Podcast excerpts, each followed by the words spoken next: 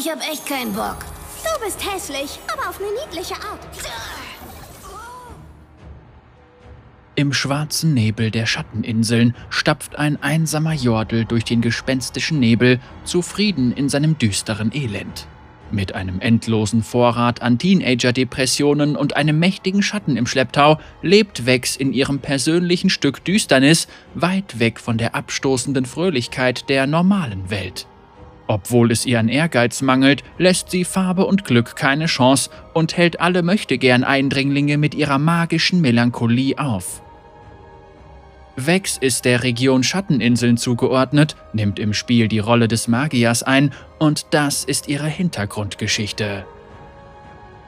Vex, die Schwarzseherin.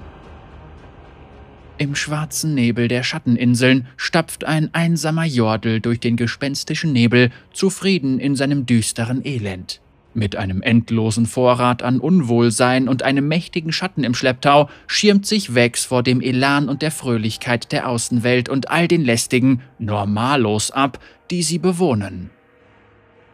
Aufgewachsen in Bandel hatte Vex nie das Gefühl, dazuzugehören. Die Launenhaftigkeit und die Farben des Jordelreiches waren ihr zuwider. Trotz aller Bemühungen ihrer Eltern schien sie nie ihr Jordelgemüt oder gleichgesinnte Freunde zu finden und verbrachte die meiste Zeit schmollend in ihrem Zimmer. Dort fand sie einen unerwarteten Seelenverwandten in ihrem eigenen Schatten. Er war schwarz, ihre Lieblingsfarbe und sprach nicht, der perfekte Begleiter für die mürrische Jugendliche. Sie lernte sich mit dem Schatten zu unterhalten, indem sie zu ihrer eigenen Belustigung düstere Pantomimen aufführte. Doch leider war es nur ein Schatten, der Vex nicht vor der abscheulichen Fröhlichkeit, die sie umgab, schützen konnte. Sicherlich war da noch mehr. Etwas Dunkleres, etwas Trauriges, ein Etwas, genau wie sie. Dieses Etwas tauchte in Form einer Graunacht auf. Dichte Wolken schwarzen Nebels, die durch Bändel waberten und seine Bewohner in Panik versetzten. Während die meisten Jordel tapfer kämpften, um den Nebel zurückzudrängen, war Vex von dem üblen Miasma fasziniert und begann, ihm zu seiner Quelle zu folgen. Als sie auf den Schatteninseln ankam, traute Vex ihren Augen nicht. Vor ihr erstreckten sich weite Land- und Meeresflächen ohne Leben und Farbe. Hier konnte sie endlich schmollen, unbehelligt von dem Gelächter und der Fröhlichkeit der anderen. Als die Tage vergingen, merkte Vex, dass der schwarze Nebel eine seltsame Wirkung auf sie hatte.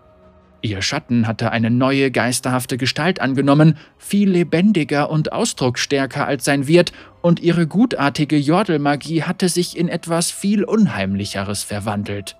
Vex konnte nun ihr Elend weit und breit verströmen. Wer hat diesen wundervoll schrecklichen Ort erschaffen? fragte sie sich. Ihre Frage wurde bald beantwortet, als der gestürzte König Viego auf den Inseln erschien und versuchte, seinen Nebel in allen Ecken Runeterras zu verbreiten. Bei der Begegnung mit Vex erkannte Viego, dass der Jordel die einzigartige Fähigkeit besaß, Verzweiflung zu verbreiten, wodurch die Menschen anfälliger für seine Graunacht wurden. Vex wiederum wurde von seiner Vision einer von schwarzem Nebel bedeckten Welt inspiriert. Die beiden verbündeten sich schnell und machten sich daran, die ganze Welt in ein graues Ödland zu verwandeln. Bevor Viegos Vision vollständig verwirklicht werden konnte, entdeckte Vex sein wahres Motiv. Er wollte die Seele seiner toten Königin Isolde zurückgewinnen und sich mit ihr im Eheglück wiedervereinen. Sie schauderte vor Abscheu und fühlte sich verraten. Der Mann, dem sie vertraut hatte, um das Glück der Welt auszulöschen, hatte es in Wirklichkeit selbst gesucht. Vex verließ Viego, der von den Wächtern des Lichts besiegt wurde. Seine Träume von einer zerstörten Welt zerschellten an den Steinen der Trümmer von Kamavor. Als sie wieder allein war, sah sie enttäuscht zu, wie die Welt wieder zu dem hellen, bunten Ort wurde, den sie immer gehasst hatte. Eine dauerhafte Melancholie zu finden, war schwieriger, als sie gedacht hatte. Sie kannte einen letzten Ort, an den sie gehen konnte, ein todsicherer Weg, um das Elend zu erreichen, nach dem sie sich sehnte. Sie besuchte ihre Eltern in Bandel, um ihnen zu zeigen, wer sie geworden war und um sich in ihrer Missbilligung zu sonnen.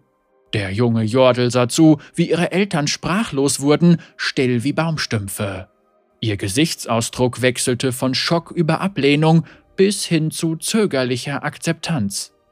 Liebes, wir verstehen das nicht, sagte ihre Mutter und deutete mit dem Finger auf das Wesen, das Wex geworden war. Aber wir lieben dich trotz allem, sagte ihr Vater. Und wenn du glücklich bist, sind wir es auch für dich. Wex verdrehte die Augen und stieß einen lauten, verärgerten Seufzer aus. Oh, ihr seid echt die Schlimmsten, stöhnte sie. Sie stapfte aus dem Wohnzimmer ihrer Eltern, begierig darauf, zu den Schatteninseln zurückzukehren, wo sie ungestört schmollen konnte. Ugh, Leute.